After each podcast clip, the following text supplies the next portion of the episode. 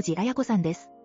大道寺さんは現在も国際指名手配されている、あるテロ事件の犯人の一人なんですよ。テロって、それ、日本で起きた事件なの？はい、その通りです。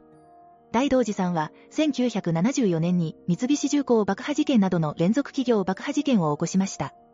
また、日本新左翼系の武装組織、東アジア反日武装戦線のメンバーで、ダッカ日航機ハイジャック事件にも関わっていたようです。恐ろしい、本当に日本にもテロリストって実在したんだね。そうなんですよ。想像がつかないですよね。大道寺さんは昼間、薬剤師として働き、夜は爆弾作りに励んでいたといいます。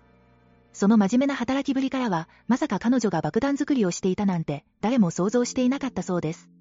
一緒に働いていた人も驚いたでしょうね。まさかテロに加担しているなんて。しかも大道寺さんは美人だったでしょ？そうです。